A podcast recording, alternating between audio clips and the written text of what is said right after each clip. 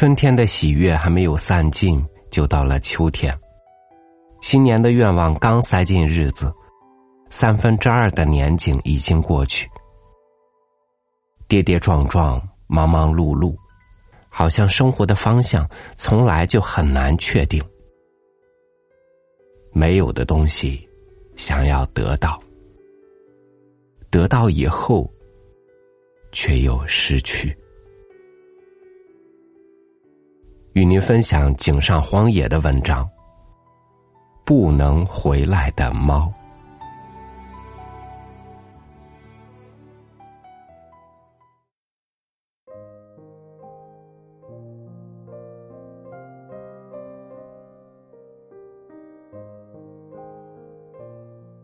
女人要去日本的东京出公差，在去机场的路上，她告诉丈夫。他决定要离开他。男人看上去已经接受了这个现实，他没有悲痛，更没有质问什么。晚一些时候，一场暴风雨造访了这个城市，他们一起被困在了家中。这个家，他们已经住了三年。这是他们共度的最后一个夜晚。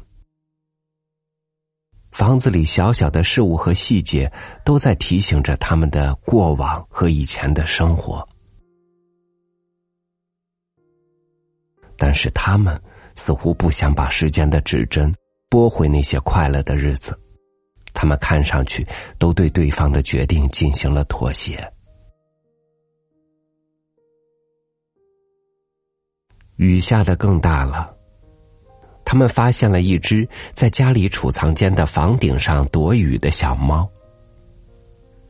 他们把猫带到了家中，因为害怕，小猫很快就跑开，然后躲起来了。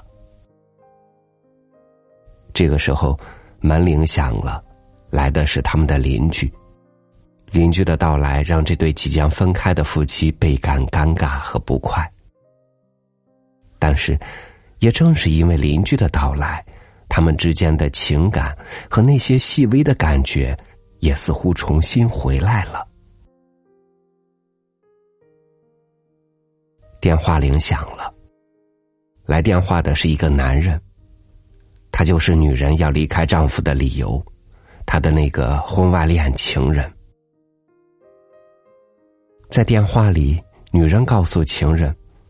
他想在这栋房子里多待一个晚上，因为暴风雨淹没了大桥的缘故。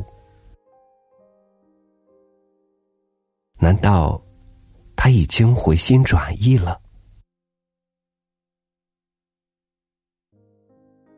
邻居走了，小猫还是没有露面。他们开始准备自己的最后的晚餐。男人在剥洋葱皮，强烈的刺激让他泪流不止。他走到卫生间洗脸，但是眼泪却越洗越多。难道真的只是洋葱让他流泪吗？当晚餐准备的差不多的时候，小猫出现了。女人一把抱起小猫，笑眯眯的安慰小猫，又像在安慰自己的说：“事情只会越来越好了。”